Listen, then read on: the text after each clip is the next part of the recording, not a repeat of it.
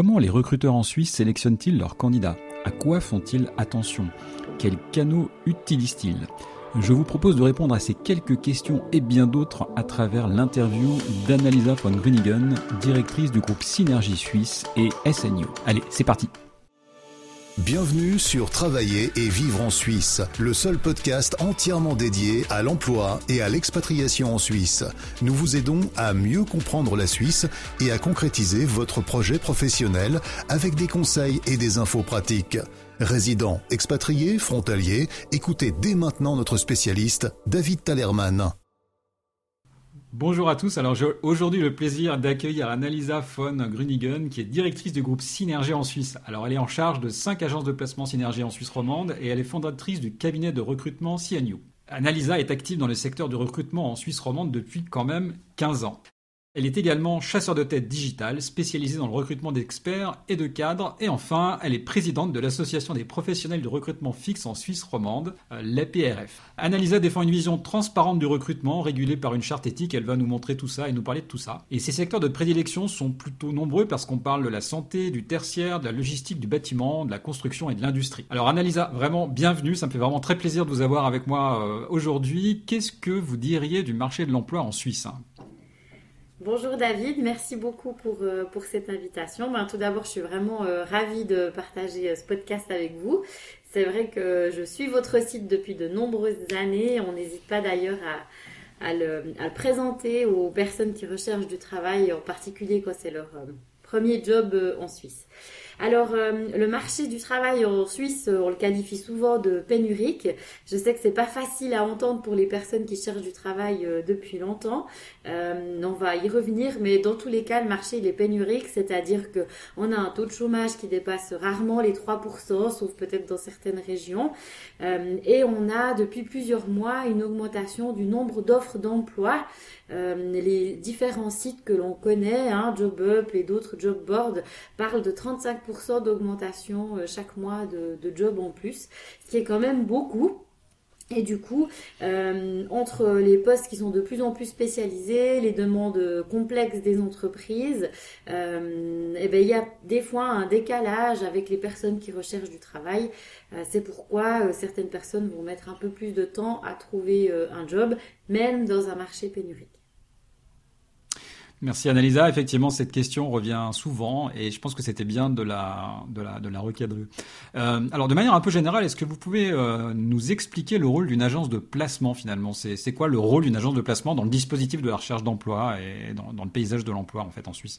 Alors je vous remercie de poser la question parce que on a, euh, je lis beaucoup de choses sur euh, euh, sur internet, sur des réseaux, sur les commentaires et puis parfois ça me chagrine un peu de voir ce qu'on peut penser des recruteurs. donc moi j'adore mon métier et j'ai à cœur de, de l'expliquer pour que voilà il y ait le, pas de malentendu et qu'on aille tous dans la même direction parce qu'au final on a le même objectif qu'un maximum de gens trouvent du travail autant pour une entreprise que pour un candidat. Mais le rôle d'une agence de placement ou d'un cabinet de recrutement, peu importe comment on l'appelle, c'est de proposer une prestation payante à une entreprise. Hein. On n'est pas une entreprise à but non lucratif. Notre objectif, c'est de gagner de l'argent. On est une entreprise privée. Euh, en tant qu'entreprise privée, on propose un service, on amène une valeur ajoutée à une entreprise pour lui faire gagner du temps ou lui faire gagner de, en expertise, par exemple en ayant un recrutement qui soit le plus complet et valide possible. Et du coup, c'est clair que pour faire notre travail et au final faire une facture à notre client, on a besoin des candidats, on a besoin des gens qui cherchent du travail. Euh, donc au final, c'est une relation à trois, euh, le candidat, l'agence et le client, euh, mais la partie financière se situe bien entre l'entreprise et l'agence. Et je tiens à préciser que dans la loi suisse, en fait, par rapport au, SECO et aux autorisations qu'on a en tant qu'agence de placement, on n'est pas autorisé à facturer aux candidats. Donc, euh, si quelqu'un vous demande des frais euh, d'inscription, par exemple, pour vous inscrire, c'est interdit par la loi en Suisse. Excellent, merci. J'ai entendu euh, pas plus tard que tout à l'heure, en fait, un cas comme celui que vous décrivez. Aïe. Oui, oui, oui, oui, c'est assez, assez choquant. Mais il y, en a, il y en a toujours effectivement dans le dispositif hein, qui euh, essayent d'exploiter des petits filons. Alors si je peux me permettre de parler de l'APRF à ce moment-là, euh, le rôle de l'APRF c'est justement de remonter en fait au service de l'emploi et au SECO ce genre d'infos. Il y a une adresse qui est info@aprf.ch. Euh, c'est même moi qui reçois les mails directement et les gens peuvent nous dire un peu ce qu'ils voient qui n'est pas juste sur le marché du travail à ce niveau-là et nous on fait volontiers, on remonte l'information aux autorités. Excellent, merci. Effectivement, ouais, je, je, je, renverrai, je renverrai les différents cas euh, quand je les identifie, bien sûr, parce que je ne suis pas toujours en mesure de tout identifier, évidemment. Merci en tout cas. Oui, c'est très intéressant et, effectivement, ça, ça nécessite euh, parfois de, ouais, de faire peut-être un peu la police. Merci. Euh, alors. On, on va euh, peut-être rentrer sur, peut-être de manière un peu plus précise aujourd'hui, en fait, sur quel métier en fait vous recrutez, vous recrutez le plus de candidats en ce moment Ok, super. Alors, euh, ces derniers mois ont été très centrés sur ce qu'on appelle les services à la personne, euh, donc les maisons de retraite, euh, en Suisse on dit un EMS, euh, tout ce qui est petite enfance, soit à domicile, soit infirmiers. Donc ça c'est des secteurs qui recrutent. Il faut parfois passer par une formation, par exemple en lien avec la Croix-Rouge, mais en tout cas ça recrute beaucoup dans les services à la personne. La restauration et l'agriculture ont des effets saisonniers assez importants.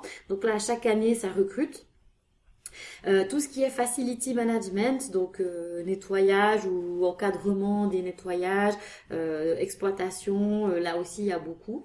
la logistique, on approche du Black Friday et des fêtes de Noël, donc c'est des secteurs qui, qui sont vraiment en plein boom. après il y a des secteurs qui recrutent toute l'année et depuis de nombreuses années, comme tout ce qui est les métiers d'ingénieur. En Suisse, on a beaucoup ingénieurs mécaniques, automation, électrique. Euh, on a aussi euh, bien sûr euh, l'informatique. on va avoir des, des, postes très spécialisés, par exemple dans le domaine bancaire, entre le lien entre l'IT bancaire. ça, c'est vraiment des, secteurs de pointe qu'on voit émerger depuis quelques années maintenant. Et puis, de manière plus plus récurrente, le secteur de la construction et du bâtiment représente quand même 20% du nombre de postes ouverts ainsi que le second œuvre où vous avez tous les métiers, paysagistes, menuisiers, etc. Euh, il nous reste l'industrie euh, qui se remet euh, bien l'année d'une année 2020 un peu plus compliquée, mais dans tous les cas, le domaine industriel a le vent qui souffle bien dans le bon sens ces dernières semaines. Merci pour ce tour d'horizon. C'est vraiment très intéressant d'avoir un, retour un retour direct en fait d'un recruteur sur le, les secteurs qui recrutent, parce que c'est vrai que le marché suisse est aussi un marché qui a cette caractéristique d'être très rapide en fait en, retournement. Euh, ça recrute, mais aussi ça, ça, ça, enfin, je veux dire, on se trouve dans des situations aussi où c'est moins le cas et ça va beaucoup plus vite que dans certains pays. Donc merci en tout cas de nous faire cette euh, photographie à, ce, à cet instant T, c'est super intéressant. Merci beaucoup. Euh, en tant que recruteuse, alors vous faites du recrutement, hein, vous recrutez des, des, candidats et des candidates en direct. Hein, donc en tant que, que recruteuse, en fait, qu'est-ce que vous attendez avant tout d'un candidat. À quoi est-ce que vous êtes particulièrement attentive en fait? Euh, je me suis préparée à cette question, David, pour tout vous dire, parce que euh, c'est pas évident de, de, trouver euh, une réponse qui concerne l'ensemble des candidats, peu importe la région, les domaines, qu'on parle de placement fixe, c'est-à-dire où vous êtes engagé directement par l'entreprise, ou de placement temporaire. Euh, mais je me suis dit que de manière générale, c'était l'honnêteté et la transparence. Euh, on a besoin de créer un lien de confiance avec les personnes. nous, on va on va s'engager pour eux, on va dire à, à notre client, écoutez, voyez-le, c'est une belle personne, elle a fait ci, elle a fait ça, elle a telle compétence. Donc on doit être sûr aussi qu'on s'engage pour quelqu'un qui nous a dit la vérité sur son parcours, sur sa motivation.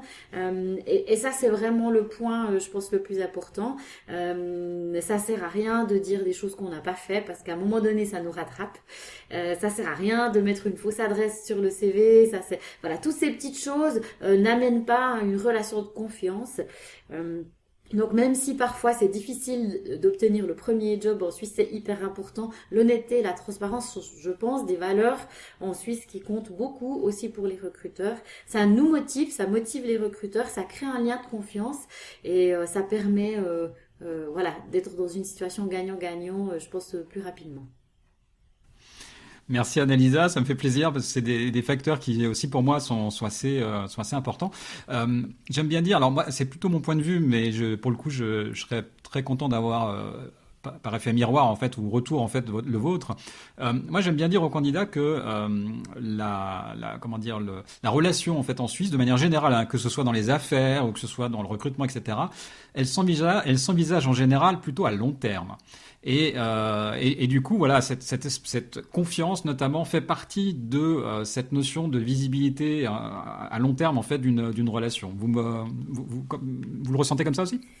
Exactement. Et et j'ai envie de vous dire, vous savez, la Suisse c'est petit et la Suisse romande c'est encore plus petit. euh, donc euh, de toute façon, on finit toujours par retrouver les personnes. Hein. Euh, on parle beaucoup de, ghosting, on en a, on en a d'ailleurs déjà parlé les deux ensemble, David. Hein. moi, ça m'est arrivé hein, que des entretiens, des candidats ne viennent pas ou se présentent pas leur premier jour.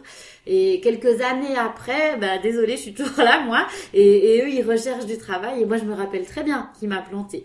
Euh, donc, euh, euh, on est dans un petit environnement et puis je pense qu'on a vraiment tout intérêt à, faire les choses tous bien des deux côtés. c'est évident, hein, ça c'est ça c'est clair. autant les candidats doivent être transparents que le recruteur doit être transparent, ça c'est ça c'est sûr. Mais effectivement, on est dans un petit monde et on finit toujours par retomber en fait sur les personnes qu'on a croisées dans le passé. Et oui, et oui. Ça, c'est pas toujours simple à faire comprendre. Merci. C'est encore mieux quand c'est le recruteur qui le dit lui-même. Merci, euh, merci Annalisa. Euh, quels, sont vos, canaux préférés de recrutement? Vous, regardez quoi en fait pour, euh, repérer des candidats? C'est quoi finalement vos canaux à vous, Annalisa? Bon, alors euh, ça va bien sûr dépendre du secteur dans lequel euh, on recrute et puis du niveau de qualification. chez Synergie et SNU, on a notre propre ATS. Alors c'est le mot qui fait peur, je vous rassure, c'est des humains qui vérifient les CV, pas des machines. et notre ATS, ben, c'est bien sûr notre premier réflexe puisque euh, les candidats qu'on connaît sont, déjà prêts à être présentés à une entreprise. Euh, donc euh, on, on, privilégie nos contacts, notre base de données, si je peux le dire ainsi. pour des postes au-dessus d'un niveau de CFC, LinkedIn est vraiment très compétitif comme outil et personnellement ben, je l'adore, donc euh, ça se voit, j'y suis beaucoup. Euh, les personnes qui me suivent le savent. Euh, c'est un, outil qui est vraiment bien pour le recrutement, je dirais, à pas au-dessus du niveau de CFC. Euh, je vous laisserai traduire pour des formations qui sont pas suisses. David, ça c'est plutôt votre domaine. Euh, un autre, euh, une autre base de données qui fonctionne très bien en Suisse, en tout cas nous chez Synergie et SNU, on l'utilise beaucoup. C'est la base CV de JobUp, euh, qui euh, je trouve est vraiment bien et, et regorge de, de, pépites et de talents. Et on a toujours beaucoup de plaisir à identifier des profils euh, sur cette base de données. Il en existe d'autres. Hein, on va pas faire de jaloux. il existe la base de CV d'Indeed, aussi celle euh, de du service euh, du chômage en fait est, euh, aussi accessible, hein, on l'utilise également.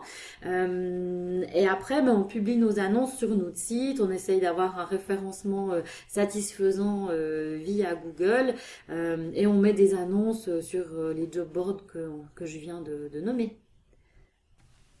Extra, merci, merci Annelida. Alors ça aussi c'est un, un, tour assez assez complet. Euh, quelle place en fait vous donnez, euh, par exemple, à, au bouche à oreille? Est-ce que, euh, est-ce que ça, ça, ça, fonctionne oui, ça marche. pour vous pas? Oui, oui, c'est quelque chose. Euh, c'est juste, c'est, euh, c'est un point important nous, on a entre 300 euh, et 350 personnes qui travaillent pour nous euh, chez des clients. Euh, ce sont nos collaborateurs temporaires et avec eux, en fait, on va mettre en place un système de cooptation. Ils peuvent aussi nous recommander des personnes et puis ils sont, ils reçoivent un, bon cadeau de notre part. Donc ça, c'est aussi quelque chose que, que l'on fait beaucoup. Aujourd'hui, nous, on est dans un marché pénurique, hein, comme on l'a dit. donc on doit absolument euh, tout faire pour identifier euh, les profils. Donc en principe, c'est le bouche à oreille, les réseaux personnels, les réseaux des collègues, les réseaux des, des collaborateurs qu'on a placés, euh, les annonces, le sourcing, la totale. Merci, merci. C'est important d'avoir d'avoir ça aussi cette cette idée de se dire bah ne, ne regardons pas en tant que candidat un seul canal, mais regardons plusieurs canaux, histoire que voilà on vous trouve un peu un peu partout. Merci Annalisa. Quand, on va parler de la, du moment en fait où vous recevez un CV. Là, vous recevez un CV, vous l'avez sous les yeux. Qu'est-ce qu'est-ce est la première information que vous recherchez en fait quand vous avez un CV sous les yeux? C'est quoi la, la, première chose qui vous doit vous sauter aux yeux? Alors moi je regarde le titre de poste actuel ou euh, le dernier poste qu'il a occupé pour voir si ça se rapproche de ce que je recherche.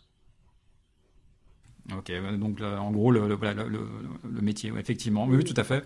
Ouais, ouais, ouais. Merci. Bon, ça c'est important. C'est un petit message là pour le coup pour les personnes qui nous écoutent, c'est qu'il y a encore encore trop de CV où finalement il faut rentrer euh, dans le CV pour comprendre, alors que bah, c'est juste un titre à mettre avec la position, en fait, enfin le, poste. Et on euh, pourrait faire un podcast que sur les CV, hein, tellement il y a de choses à dire. Et j'aime bien toujours préciser le CV, c'est pas une science, hein, c'est un art. Vous pouvez demander euh, l'avis à 20 recruteurs, vous aurez 20 avis différents, et c'est normal. On parle de l'humain et pas d'un produit.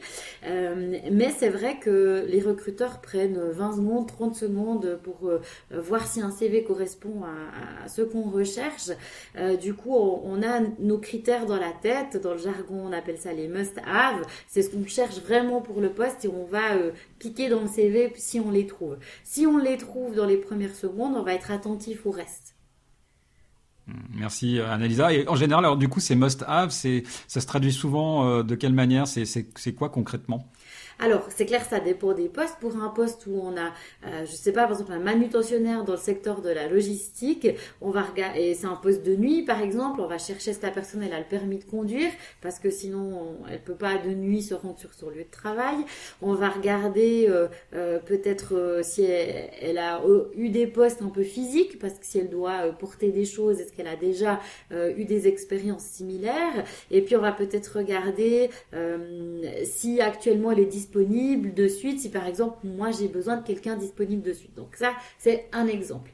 Pour un poste un peu plus qualifié, euh, si je recherche un ingénieur mécanique qui parle allemand, je vais chercher ingénieur mécanique qui parle allemand et rien d'autre. Merci, euh, merci. C'est parfait. Euh, ça aussi sont des éléments très importants hein, de, lecture d'un CV. C'est exactement ce que vous disiez, c'est-à-dire que nous, vous présentez un CV à 10 personnes, vous allez avoir 10 avis différents. En fait, nous, et je pense que vous, en tant que recruteur, vous raisonnez pareil, en fait, nous, on raisonne en termes d'efficacité, c'est-à-dire quelles sont les informations que le CV transmet indépendamment finalement de sa forme, même si la forme compte quand même. Mais en tout cas, quelles sont les informations principales que ce CV transmet euh, et, en tout cas, à quelle, vitesse il les transmet? Parce que vous l'avez dit, il y a aussi le sujet hein, des combien? 20 secondes, c'est ça, vous passez sur un CV Ouais, 20 à 30 secondes, ouais. Mm. C'est court, mais euh, un recruteur qui fait que ça toute la journée, il va en, screener, excusez-moi le jargon, il va lire, screener euh, parfois 300 CV par jour, donc euh, il ne peut pas se permettre de passer plus de temps dessus. Alors moi, je, vais, je, vais le dire parce que, enfin, vous avez sûrement plus l'habitude, mais c'est vrai quand moi j'ai fait du recrutement et qu'on passait des annonces, on avait parfois 200, 250 CV. Et il m'est arrivé de gérer ça personnellement. Et que j'essaye aussi d'expliquer aux personnes, c'est que euh, humainement, si vous voulez, quand vous recevez 250 CV, eh bien, vous allez accorder de manière naturelle une certaine forme d'attention, peut-être aux 10-15 premiers, peut-être les 20 premiers qui, vont, qui, arrivent sous vos yeux. Mais en fait, très rapidement, quand vous voyez la masse, en fait, vous raisonnez plus en fait en termes de sélection, mais en termes de suppression. C'est-à-dire, vous essayez pas de voir ce qui va dans les prochains CV, mais plutôt ce qui ne va pas pour pouvoir les supprimer. Alors, je ne sais pas si vous fonctionnez comme ça, mais en tout cas, moi, rapidement, j'ai compris que si je fonctionnais pas comme ça, j'aurais, du mal. Et c'est vrai que c'est cruel, c'est vrai que c'est difficile, mais c'est la réalité du marché. Je sais pas, est-ce que ça, est-ce que ça vous arrive aussi? Alors, ça, me fait sourire parce que ça me fait penser. Euh, j'ai des nouveaux collaborateurs qui ont commencé chez nous euh, il y a pas longtemps, et puis euh, au début, ils sont très attentifs, ils lisent tous les détails, et puis s'il n'y a pas les must ils vont essayer de chercher s'il y a d'autres choses qui peuvent convenir. Et ils disent, oui, mais regarde, cette personne, elle a quand même fait ça ou ça. je dis non, non, mais c'est pas ce qu'on cherche, ça va pas, tu mets de côté, tu prends un autre. Et, cette partie-là de, bah, chez moi, elle est automatique, ça fait 15 ans que je fais ça, donc forcément, euh, elle est même peut-être trop automatique. Et c'est aussi bien euh, pour ça d'avoir des nouvelles personnes qui démarrent dans notre domaine, ça nous permet de se dire, euh, ah, elle a peut-être raison, je vais reprendre le profil. Mais c'est vrai que la plupart du temps, au début de la carrière d'un recruteur, on a tendance à être très ouvert. Et puis après, on, on rencontre des gens en entretien et on se dit mais pourquoi je vois cette personne elle correspond pas du tout au poste. et ben voilà, moi je les laisse toujours faire au début. Je trouve chouette qu'ils fassent leurs propres expériences puis qu'ils se rendent compte après que ça sert non plus à rien de dire à un candidat, on se rend compte pour un poste, de lui faire, euh, on génère une attente chez lui à laquelle on va de toute façon pas répondre, parce que s'il correspond pas, il correspond pas. Et de, voir tout le monde, ça génère une attente. Parce que les gens, ils viennent, ils se préparent, ils se mettent la pression. Euh, être candidat, c'est pas un métier. Donc forcément, ça, ça stresse quand on a un entretien. Donc euh, voilà, si on voit quelqu'un en entretien, c'est qu'on a un réel intérêt pour lui. ça, pour moi, c'est important. Merci, merci Annalisa. Quel est votre meilleur euh, souvenir de recrutement? Alors, ça, c'est pas sympa comme question parce qu'il y en a plein. Euh, mais je pense que c'est mon premier placement. Euh, j'avais 21 ans quand je suis tombée dans le domaine du recrutement. Zut, j'ai donné mon âge maintenant, c'est pas sympa. Euh, et euh, j'ai euh, la première personne que j'ai placée, elle, elle avait à l'époque 62 ans. C'était pour un CDD dans le secteur des achats. et on m'a dit, ah ouais, t'as réussi, fou quoi. Euh, et, là, moi, je me suis dit, ben, je vais toujours essayer de, de, proposer une personne ou senior ou junior pour essayer d'intégrer un max de personnes. Euh, c'est pas toujours évident, c'est un défi et on aimerait bien le faire plus en tant que recruteur. Euh, donc petit clin d'œil à ceux qui pensent que c'est les recruteurs qui disent non. c'est pas vrai, c'est pas nous, c'est nos clients. Euh, en tout cas, nous, on essaye toujours et puis euh, euh, c'est vraiment une fierté quand on a réussi à à, faire ouvrir euh, aux clients un peu ses chakras et puis euh, qu'il est euh, qui s'ouvre un peu sur ces critères de, recrutement. Merci Annalisa, très très intéressant. voilà. Alors maintenant la, question évidemment, hein, quel, est le meilleur souvenir et le pire souvenir, s'il est avouable, et quel est le pire souvenir? Ben, c'est quand euh, les candidats ils commencent pas en fait. Quand ils signent un contrat, ils disent je viens, le client va attendre deux ou trois mois et il y va pas. Euh, et on n'a plus de nouvelles. On a une personne, euh, c'est ça qui s'est arrivé. Elle a signé, elle a dit je viens. On a attendu deux mois qu'elle fasse son préavis et son premier jour elle n'était pas là. Et la cliente m'appelle, elle me dit Madame XY est pas là et, et aucune nouvelle. La personne ne me répond plus. Euh, et ça, c'était dur parce que on s'est engagé et, je trouve euh, qu'on a le droit de changer d'avis, mais il faut, euh, le dire. donc voilà, mais j'attends que cette personne recherche du travail. Un jour, elle va revenir. Ils finissent toujours par revenir, malheureusement. Mais pour eux, hein, parce que voilà, on, espère toujours que les gens trouvent du travail pour longtemps. Mais je remarque qu'avec le temps qui passe, la durée en poste se raccourcit chaque année un peu plus. Aïe. Oui, mais ouais, c'est quand même. Euh, en fait, c'est toujours étonnant d'entendre ces anecdotes parce que c'en est une. Hein. Heureusement, c'est pas du tout le cas de la majorité des oui, candidats. C'est pas la majorité, ça c'est évident. Mais c'est quand même, c'est quand même très surprenant quand même. Hein. C'est très surprenant. Effectivement, je suis d'accord avec vous. Une bonne communication. Euh, voilà, on décroche son téléphone, on se dit bon bah, je suis désolé. Finalement, j'ai réfléchi, je reste chez mon ancien employeur, par exemple. Mm. Après, euh, on est dans l'humain, on n'est pas dans une science exacte, au même titre que des recruteurs vont parfois euh, ne plus répondre à des candidats. Euh, ben voilà, il arrive que des candidats ne répondent plus à, des recruteurs. Mais ça, c'est clair que c'est des situations en tant que recruteur, et ben ça nous énerve parce qu'on a mis beaucoup d'énergie et puis notre client, il est un peu emprunté d'avoir personne. et puis, ben, clairement, ça ça rend pas service à l'entreprise.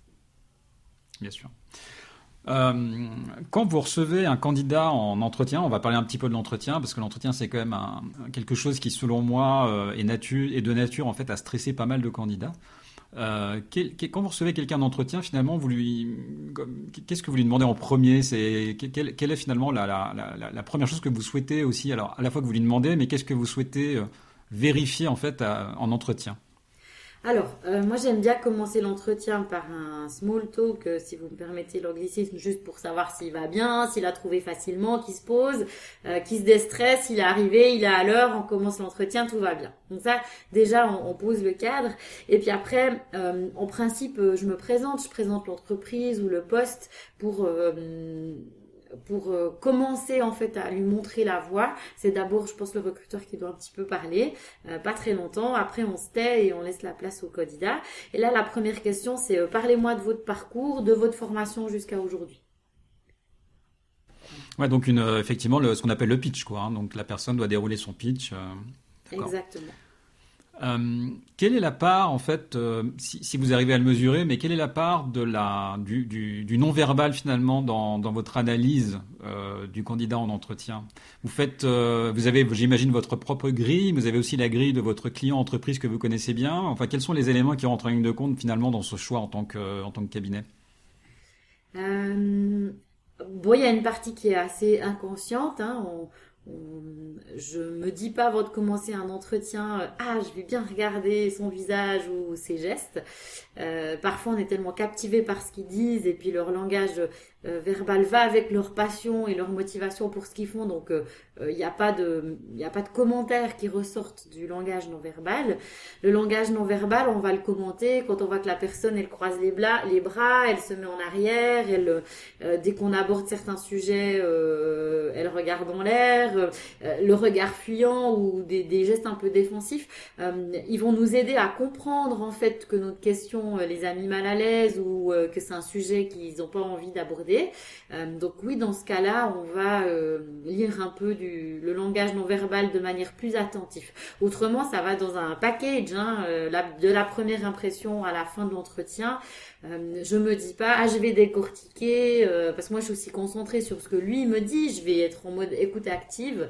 Et c'est des fois à la fin de l'entretien que je me dis, ah, mais tiens, c'est, euh, c'est intéressant, il a fait tel geste, ou, mais voilà, personnellement, j'essaye de pas avoir trop de biais, mais c'est sûr, on est humain, c'est pas zéro biais, euh, c'est pas possible. Euh, donc euh, on se concentre bien sur ce qu'il dit. donc voilà, moi personnellement, j'accorde évidemment de l'importance au non-verbal, mais ça vient spontanément. C'est pas une analyse qui est faite de manière scientifique pendant l'entretien. Merci Annalisa. Toujours sur les entretiens, il y a un certain nombre de candidats qui relèvent en fait la chose suivante. Ils disent alors je ne comprends pas, euh, je suis, euh, j'étais le candidat idéal, hein, donc ça c'est leur lecture. Hein. J'étais le candidat idéal. Euh, vraiment, je décris, enfin, j'étais dans la parfaite description du poste, et pourtant je n'ai pas été pris. Alors, qu'est-ce qu'on peut dire à ces, finalement à ces candidats-là? Quelles peuvent être les explications? Alors, bah, s'ils n'ont pas été pris, c'est qu'il y a eu meilleur. Hein, déjà, désolé, mais c'est souvent le cas. Parfois, sur le, nous, on envoie une shortlist à notre client. On envoie un nombre défini de profils, entre 3 et 5, ça dépend un petit peu des cas. Parfois, c'est même moins, hein. parfois, on n'en a que deux. il y a toujours un qui correspond euh, à tous les critères euh, durs. La formation, l'expérience, hein, tout ce qu'on appelle les hard skills, et puis qui va correspondre à tout ça mais peut-être pas au côté personnalité ou culture de l'entreprise. Et puis on va avoir quelqu'un qui a peut-être que 80% des hard skills, il a peut-être pas exactement le bon niveau Excel ou ce genre de détails entre guillemets, hein, c'est pas toujours des détails là. Euh, mais par contre, il, il, match à fond sur la perso, c'est euh, euh, la culture aussi de l'entreprise, et parfois ça, ça peut prendre le dessus. Ensuite, un candidat qui, qui correspond au poste à 100%, ça m'est déjà arrivé que des gens ne le prennent pas en disant dans six mois il va s'ennuyer, on est une petite boîte, on peut pas le faire évoluer. Euh, voilà. Ou alors il y a quelque chose qui leur paraît faux et ils n'arrivent pas à détecter ce que c'est. Et euh, le but en fait d'un entretien de recrutement ou de test ou d'assessment ou je ne sais quoi, c'est de faire un peu de la lumière sur les zones d'ombre du candidat. Hein. Euh, et parfois, pendant l'entretien, on n'arrive pas à faire toute la lumière qu'on voudrait. Et on a des zones d'ombre qu'on on n'arrive pas à expliquer. et même si factuellement il correspond bien, s'il y a des zones d'ombre qui persistent, ben, on peut ne pas aller de l'avant. Euh, ensuite, il y a toutes les expériences passées de l'entreprise qu'il faut prendre en compte qu'on ne connaît pas. Je vous donne un exemple. J'ai un client, il avait engagé une personne d'une certaine communauté qui avait un certain style de vie euh, et du coup, ça s'est mal passé. Et en fait, chaque fois que j'ai présenté des personnes issues de cette communauté, il avait la même réaction. Il me disait non et moi je comprenais pas pourquoi. Euh, et j'ai mis du temps à comprendre que ce soit mauvaise expérience qui l'induisait toujours à me dire non sur ses profils. On en a parlé on a discuté, parfois on arrive à faire bouger les choses, parfois pas. Mais euh, en tant que candidat, euh, on, ne sait pas quelle est l'expérience euh, passée, quel est le vécu des recruteurs qu'on a en face de nous. et du coup, peut-être qu'on leur rappelle trop certaines mauvaises expériences et là, on ne peut pas faire grand-chose. Oui, c'est. Oui, ça c'est très très dur parce que effectivement en tant que candidat, ce sont des éléments sur lesquels on n'a absolument aucune emprise. Donc, euh, mais toujours super intéressant d'entendre euh, d'entendre ce que vous venez de dire parce que euh, en tant que candidat, on a l'impression qu'effectivement, puisqu'on est le candidat parfait, ben, on va forcément être pris. Bah, voilà, on a tout un tas d'éléments qui. Mais c'est l'humain, on n'est pas dans du scientifique, quoi. C'est pas 1 plus 1 égale 2. C'est malheureusement pas si simple. Et, et, au même titre, des fois, je, je dis à quelqu'un, c'est bon, vous êtes engagé. Ils me disent, ah bon, c'est moi qui vole, je suis surprise. Euh, j'ai eu un cas exactement inverse d'une personne qui sort de l'entretien et qui me dit, ah ben laisse tomber, ça s'est pas bien passé, merci quand même. Moi je veux un temps partiel, il est pas ouvert au temps partiel, c'est trop loin, le poste me plaît pas et le feeling a pas passé.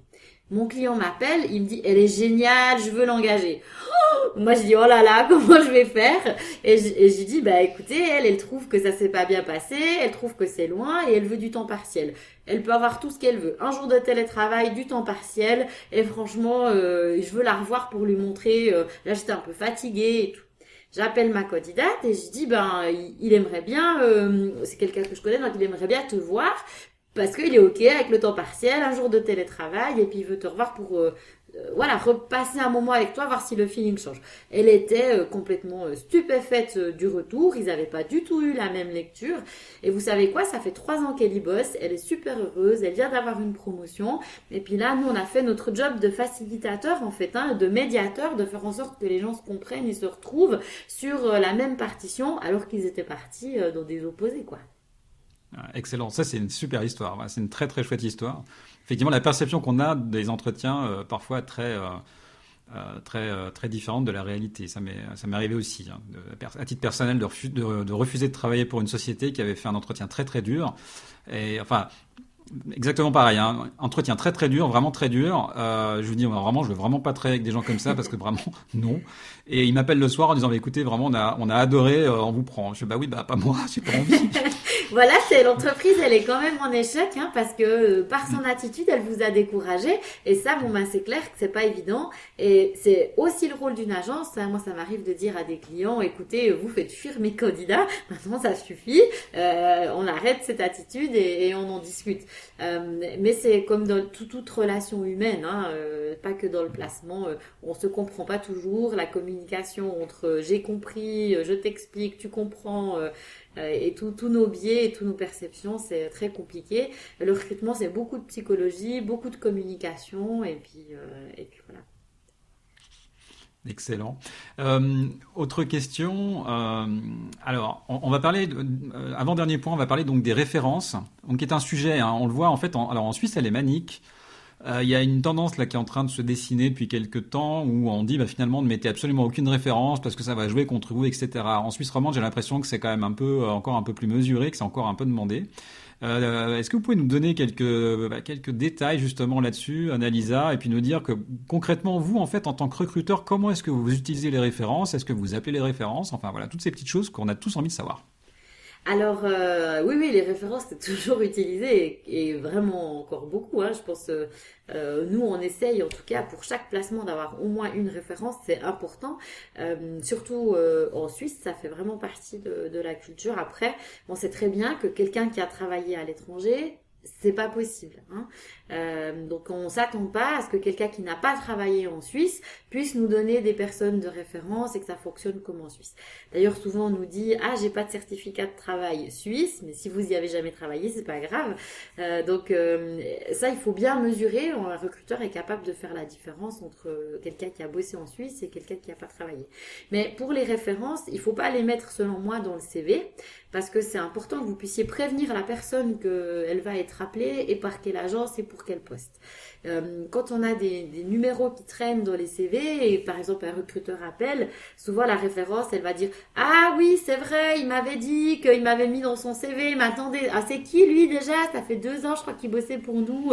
Ah ouais ça devait être un bon type je me rappelle pas trop. En principe je me rappelle que des mauvais donc ça c'est pas une bonne référence d'accord?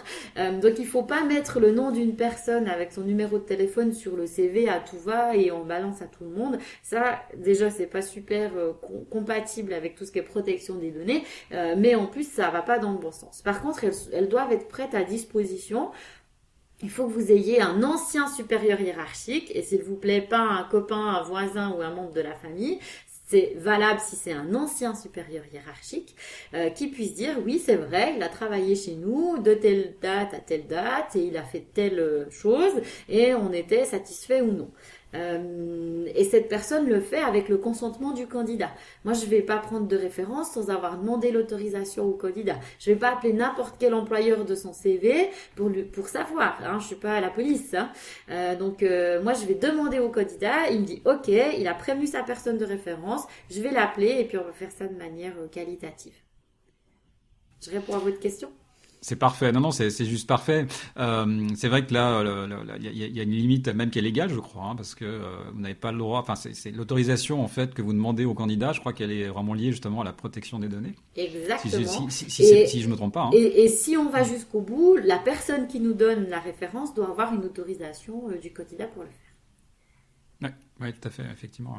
Ouais, alors écoutez, bah moi je vais je vais modifier un peu ma stratégie parce que c'est vrai que j'étais alors à titre personnel, enfin pour en tout cas pour mes, mes clients, je donnais soit effectivement la version que vous avez euh, que vous venez de dire, soit je leur dis écoutez si euh, vous envoyez votre CV de manière euh, vraiment très ciblée, vous pouvez mettre des références, mais par contre, un, elles doivent être prévenues, et deux, il faut que il ne faut pas qu'il y ait ni l'email ni le téléphone, parce que on doit avoir votre euh, votre accord. Oui, voilà, mais dans ce cas-là, ça va. Si vous mettez le nom mais qu'il n'y a pas les coordonnées, ça oblige à ce qu'il y ait un contact. Euh, après, moi, en tant que recruteur, je vois pas l'intérêt de prendre une référence avant d'avoir fait l'entretien avec la personne. Je préfère d'abord m'assurer, discuter avec elle, et puis après, je peux échanger avec la personne de référence. Il est vrai que certains confrères vont tout de suite prendre euh, des références, mais aujourd'hui, avec la pénurie de candidats, je verrais mal un recruteur ne pas prendre un dossier qui correspond et dire ah il n'y a pas les références sur le CV alors je le vois pas en entretien. Ça, je crois que c'est pas possible. Hein. Si la personne elle correspond, référence ou pas, on va la contacter. Ouais, c'est pas c'est pas un critère filtrant en tout cas bien sûr. voilà, c'est ce que je pense. Au même titre que la photo, on met ou pas une photo sur le CV. Si la photo elle est pro, bien sûr c'est pas filtrant. Si la photo est pas bonne, ça peut être filtrant.